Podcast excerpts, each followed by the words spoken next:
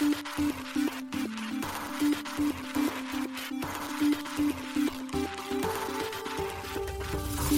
しい経済ニュース。この番組では現当社のメディア新しい経済が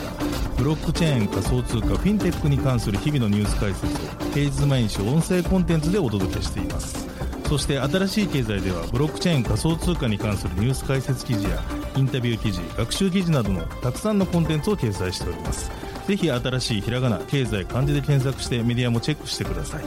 そして LINE 公式アカウントではメディアの更新情報を配信しております。LINE 公式アカウントにもぜひご登録ください。この番組は株式会社フィナンシェの提供でお送りします。フィナンシェはスポーツチームやエンタメプロジェクト、DAO などのトークンを購入して支援ができる新しいクラウドファンディングサービスです。サッカー J リーグ、野球、バスケなどのプロスポーツチームをはじめ、映画やアイドル、インフルエンサーなど100以上のプロジェクトのトークンがフィナンシェで購入できます。さらにトークン購入者はプロジェクトに応じたキャンペーン参加や NFT などの特典も。ぜひ iOS や Android でフィナンシェのスマホアプリを入れて新たな応援体験を味わってください。あなたの夢がみんなの財産になるフィナンシェ。現当社新しい経済編集部の大塚です。高橋です。はい、本日は3月の8日水曜日です。今日のニュースいきましょう。バイナンス US のボイジャー買収提案、アメリカ連邦破産裁判所が承認。タイ政府、投資用トークン発行企業へ税制優遇措置提供、報道。アスター渡辺聡太のスターテイルラボが渋谷区と連携協定、Web3 スタートアップ支援などで、山梨県 NFT プロジェクトネオ東京パンクスとユーザー参加型 PR 実施へ。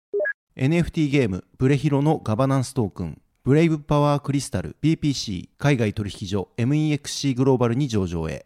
ミステンラボがアリババクラウドと提携。水の Web3 エコシステム開発に向け。プロ e スポーツチーム TSM アバランチとパートナーシップ締結。アバランチコアウォレットのモバイル版 iOS でリリース。DMM ビットコインフレアネットワークスのフレアのユーザー付与と取扱い開始。アメリカユタ州の DAO 法が可決、2024年施行へ。バイナンス US のボイジャー買収提案が承認というニュースです。破産した暗号資産レンディング企業のボイジャーデジタルの買収に関するバイナンス US の提案が許可されました。アメリカ連邦破産裁判所が3月7日に承認したことを各社が報じたことにより明らかになりました。これは、ボイジャーの再建計画の一部として承認されたもので、バイナンス US はボイジャーへ現金2000万ドル、日本円にして約27億円を支払い、ボイジャーユーザーから預かっていた暗号資産を引き継ぐことに合意したといいます。この買収提案については、1月5日、証券取引委員会 SEC が一部異議を申し立てていました。バイナンス US が提出した売買契約書へ取引完了能力に関する詳細が欠けていたためです。SEC は取引後のバイナンス US の事業運営に関する詳細情報を求めていました。その後、1月9日に開催された公聴会にて、ボイジャーが提出したバイナンス US の支払い能力に関する情報を連邦地裁判事が承認。ボイジャーは1月10日、バイナンス US へ約10億ドル、日本円にして約1376億円の資産売却案について裁判所より承認を受けています。なお、判事によると、同買収は最終的に決定したわけではないといいます。ボイジャーの財務アドバイザーによれば、買収にあたり、バイナンス US の規制損守状況、顧客預金の安全性に関する課題を検討するため、最大で4週間が必要だといいます。また、対米外国投資委員会も、同買収を米国国家安全保障上のリスクの面から調査中とのことです。対米外国投資委員会は、現在、バイナンス US のボイジャー買収に異議を唱えていませんが、調査結果次第で取引差し止めの可能性もあるとしています。なお、バイナンス US は拠点がアメリカにあり、親会社のバイナンスからは完全に独立した存在だと主張しています。なお、バイナンスは米国検察当局によるマネーロンダリング調査の対象になっています。ボイジャーはテラ US ドルとルナが暴落し、暗号資産業界に衝撃を与えた数ヶ月後の昨年7月に破産を申請。昨年12月に同社資産の売却先としてバイナンス US を選択したと発表していました。なお、ボイジャーは当初 FTX トレーディングに資産を売却する予定でしたが、昨年11月に FTX が顧客の出金騒動と詐欺疑惑で倒産し、創業者のサム・バンクマン・フリード氏が逮捕されたため、この取引は白紙になっていました。続いてのニュースは、タイ政府法人所得税と付加価値税を免除というニュースです。タイ政府が国内で投資用トークンを提供する暗号資産企業に対し、免税措置を行うようです。ロイターが3月7日報じました。今回免税対象となるのは、法人所得税と付加価値税だといいます。政府副報道官のラチャダ・ダティレク氏は、企業は社債などの従来の方法に加えて、投資用トークンによる代替的な資産調達方法を利用できるようになると述べたといいます。また、ダディレク氏は今後2年間のうちにタイで1280億バーツ、日本円にして約4946.4億円相当の投資用トークンが提供され、350億バーツ、日本円にして約1374.3億円の税収が見送られるとも見積もっています。タイは昨今、金融デジタル化促進へ向けた様々な施策を行っています。昨年3月には内閣がデジタル資産への投資促進のために税制を緩和しました。また、タイ中央銀行は昨年8月、リテール向けの中央銀行デジタル通貨 CBDC の実証実験を開始する予定だと発表しています。1月にはバーチャルバンクの設立を許可する予定であることが報じられています。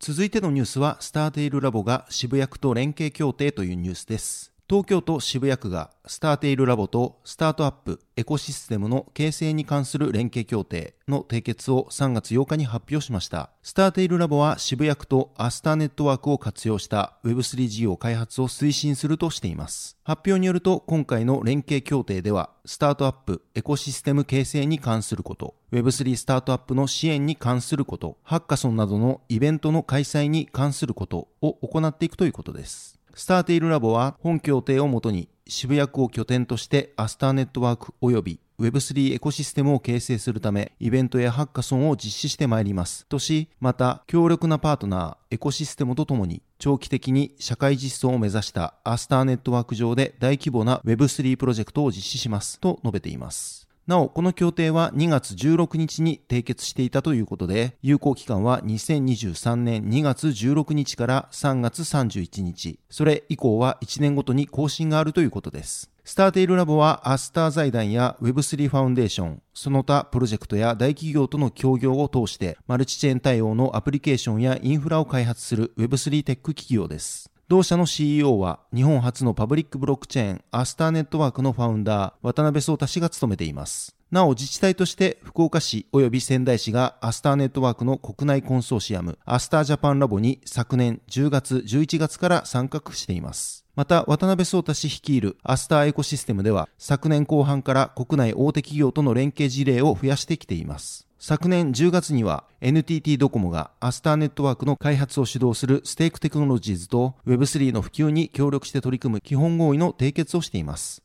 また、ステークテクノロジーズは博報堂と昨年12月に Web3 ハッカソンの企画運営を行いながらクライアント企業とともに Web3 サービスを開発する新会社博報堂キー3を共同で設立しています。なお現在博報堂キー3はトヨタ自動車を協賛に迎えた Web3 グローバルハッカソンを2月14日から3月25日までの期間にて開催中です。そして先月2月にはソニーグループの事業会社であるソニーネットワークコミュニケーションズがスターテイルラボと Web3 インキュベーションプログラム powered by ソニーネットワークコミュニケーションズアスターを共同開催することを発表しています。なお、このインキュベーションプログラムは3月中旬から6月中旬まで行われる予定です。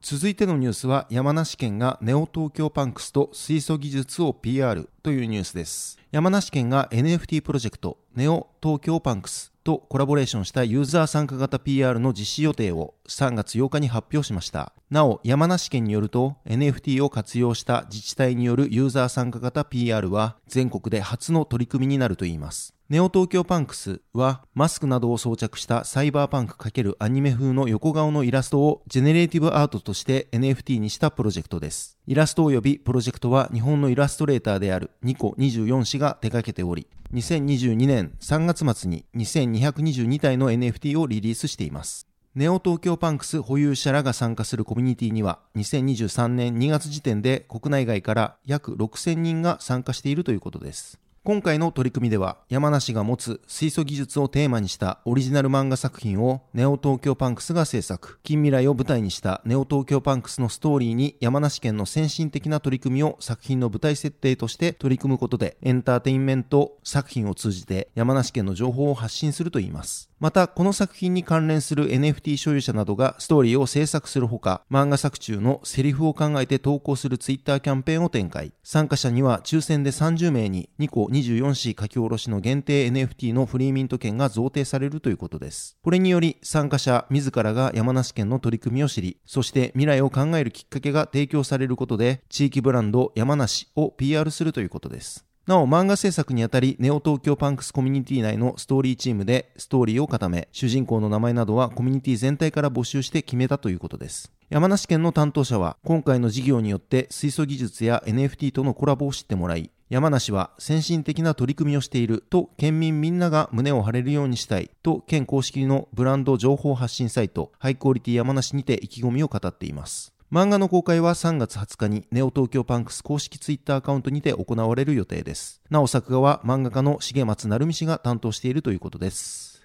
続いてのニュースは、ブレヒロの BPC 海外取引所 MEXC グローバルに上場へというニュースです。NFT ブロックチェーンゲームのブレイブフロンティアヒーローズのガバナンストークンである BPC が海外暗号資産取引所の MEXC グローバルに上場することが3月7日発表されました。BPC の取り扱いについては MEXC のイノベーションゾーンにて日本時間3月9日15時から開始されます。取引ペアは BPC、USDT がサポートされるとのことです。入出金についてはすでに開始されているようです。なお、イノベーションゾーンとは他のトークンよりも高いボラリティと高いリスクをもたらす可能性が高いトークンの取引が提供されているサービスです。ブレヒロは全世界で3800万ダウンロードを記録したスマートフォン向け RPG シリーズブレイブフロンティアのキャラクターや装備が NFT として取り扱われているブロックチェーンゲームです。ダブルジャンプ東京とエイリムによる共同開発タイトルとなっており、2020年1月30日よりサービス開始しています。なお、今回の BPC 上場は、ブレヒロの大型アップデート、根源の送信、ツインゴッツ、オブダ・ルーツに合わせたものになるようです。ブレヒロ2.0として3月9日からリリースされる予定だといいます。発表によると、このアップデートにより、ガバナンストークンの BPC のほか、ゲーム内ユーティリティトークンとなる ELS が導入されるとのことです。なお、ゲーム内では BPC はガバナンスだけでなく、キャラクター NFT の制作やゲーム内マーケットの基軸通貨としても用いられるといいます。また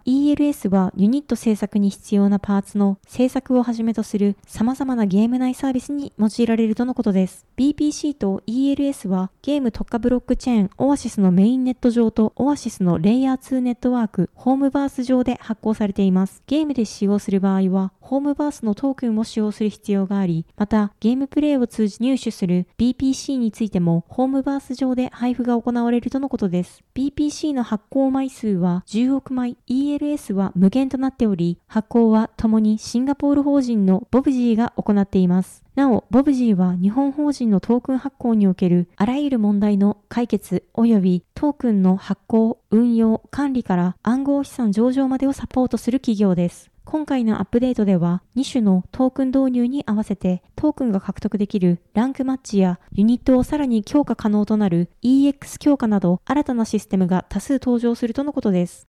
続いてのニュースはミステンラボがアリババクラウドと提携というニュースです。 Sui ブロックチェーンを開発するミステンラボがクラウドコンピューティングサービスであるアリババクラウドとの提携を3月7日発表しました。アリババクラウド Day Dubai Summit 2023で発表されました。アリババクラウドは現在企業向け Web3 プロダクトとしてブロックチェーン as a service やマネージドフルノードサービスなどを提供しています。また Web3 ソリューションとしては AI 活用のデジタル本人確認ソリューションの EKY KYC エンジンやスマートコントラクト監査サービス、ウォレット as a service も提供しています。この提携により両社は Sui ネットワーク上で持続可能な Web3 エコシステムを開発していくとのことです。ミステンラボは今回の提携によりアーカイブノード、セキュアなクラウドインフラストラクチャ、e コマース、ペイメントに関する新たな展開を行うとしています。続いてのニュースは TSM とアバランチがパートナーシップ締結というニュースです。プロ e スポーツチーム TSM 及び戦績トラッカーツールブリッツがレイヤー1ブロックチェーンアバランチとの独占ブロックチェーンパートナー契約の締結を3月8日に発表しました。TSM は多くのゲームタイトルの大会で入賞経験のある大手のプロ e スポーツチームです。同チームは2月2日から2月5日の期間で開催されたビデオゲーム Apex Legends の世界大会 ALGS Year 3で優勝を果たしています。なお TSM 創業者兼 CEO であるアンディ・ディン氏が共同創業したブリッツではゲームプレイヤーが自身や世界中のプレイヤーの戦績を確認できるアプリケーションブリッツを開発し無料で提供しています。今回のパートナーシップに際し、ブリッツはアバランチのサブネットとしてアバランチネットワークに組み込まれるということです。また TSM 及びブリッツにアバランチの独自ウォレット、コアウォレットを導入し、すべてのユーザーの支払いやデジタル資産の保管、販売、購入を行えるようにするということです。またブリッツには登録するだけで誰もが賞金が手に入るゲ、手に入るゲーム大会に参加できる機能、ブリッツアリーナがありますが、このブリッツアリーナでアバランチブランドのトーナメントが開催される予定であることも発表されています。アンディ・ディン氏は、彼らはこの分野の真のリーダーであり、私たちのコミュニティにとって神聖で有益な製品を構築するという長期的なビジョンを共有していますと語っています。アバランチは2020年9月にメインネットローンチをした L1 ブロックチェーンです。アバランチには誰もがアバランチのセキュリティを活用した独自のブロックチェーンをサブネットとして独自自由に構築できる機能が搭載されています。また、アバランチでは異なるデータ構造を採用する3つのブロックチェーンを持つマルチチェーンフレームワークを採用し、重要機能の役割を分担しています。そのため、アバランチにはコントラクトチェーン C チェーン、プラットフォームチェーン P チェーン、エクスチェンジチェーン X チェーンが存在しています。なお、サブネットの管理はプラットフォームチェーンにて行われています。ちなみにアバランチではネイティブトークンとして AVAX、AVAX が発行されています。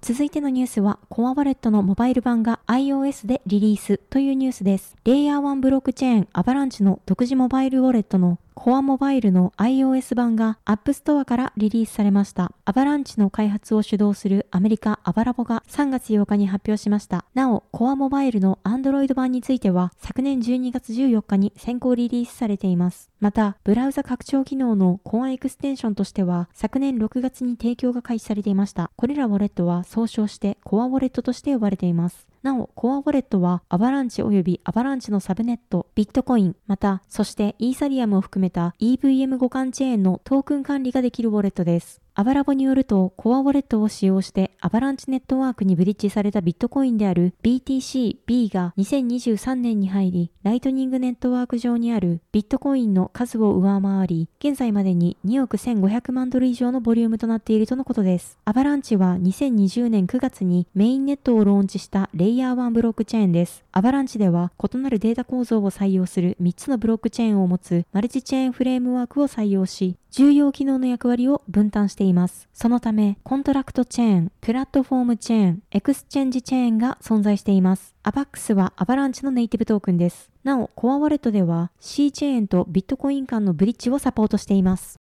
続いてのニュースは DMM ビットコインがフレアのユーザー付与と取り扱いを開始というニュースです。国内暗号資産取引所の DMM ビットコインが暗号資産フレアの取り扱い開始を3月8日発表しました。同取引所では同日にフレア付与を実施しています。フレア付与対象となるのは2020年12月12日9時のスナップショット時点において同取引所でリップルを保有していたユーザーです。この付与実施によりフレア取り扱いが開始となりました。フレアの取り扱いは同取引所における暗号資産現物取引サービスで、フレア JPY の取引ペアにて行われるとのことです。最小発注数量は100フレア、最大発注数量は15万フレアになるといいます。なお、同取引所提供のレバレッジ取引サービスについては、フレア取扱い対象外となるようです。また、フレアの入出金については、現時点では対応していないとのことで、対応時期は決まり次第案内があるとのことです。今回のフレア取扱いにより、DMM ビットコインの現物取引では、合計19銘柄となりました。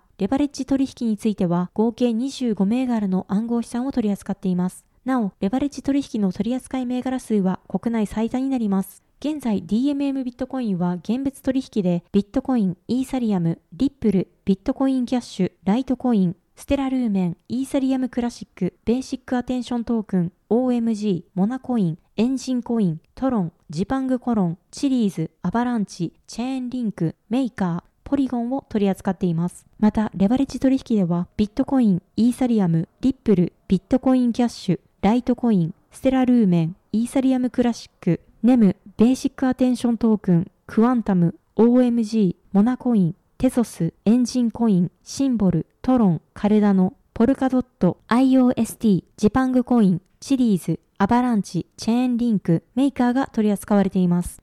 続いてのニュースは、アメリカ・ユタ州のダオ法が可決というニュースです。アメリカ・ユタ州議会がユタ分散型自立組織法を3月1日可決しました。同州が3月2日に発表しています。ユタダオ法はダオに法的承認と有限責任を与えるものです。なお、同新法制定は、ユタ州のブロックチェーン議員連盟とデジタルイノベーションタスクフォースにより共同で行われました。ユタダオ法では、ダオの所有権を定義し、運営規約ではない催促を用いるといいます。これにより、匿名性を担保した上で DAO オーナーや参加者が保護されるといいます。具体的には、各 DAO に創立者の公表を義務付ける一方、DAO の参加者は匿名にできるようにするとのことです。これにより DAO の懸念材料であった DAO の匿名性と説明責任のなさが解決されるといいます。また、品質保証のための DAO プロトコルも導入されるとのこと。これにより、税制上の取り扱いにおけるニュアンスや DAO の機能性の更新が行われるといいます。なお、ユタダオ法の施行日は2024年だといいます。この理由として、同法案の編集、調整やスムーズな導入ができるよう実務的な実装を確認、準備するための準備期間として1年間の期間を設けたと説明されています。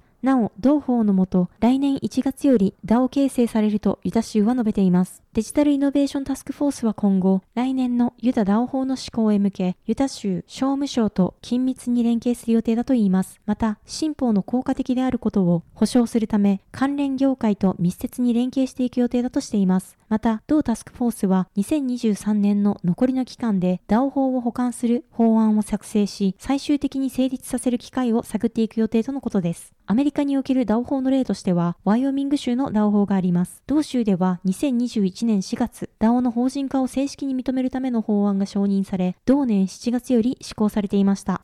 はい、本日のニュースは以上となります。そして本日も新しいコンテンツ出ておりますので紹介させていただきます。DNA、M&A で Web3 事業拡大を目指すその理由は Web3 戦略準備室田中翔太です。今回のこの記事では Web3 領域で新たな価値創造を目指す企業やプロジェクトをマッチングする Web3 特化型の総合ビジネスマッチングプラットフォームマージパッド。そのマージパッドを活用しパートナーになれる Web3 スタートアップを探す株式会社 DNA のイノベーション戦略統括部。Web3 戦略準備室副室長の田中翔太氏を取材しました。田中氏にこれまでの DNA での取り組みや M&A で目指すことについて聞いています。こちら新しい経済の記事から見られるようになっておりますのでぜひご覧ください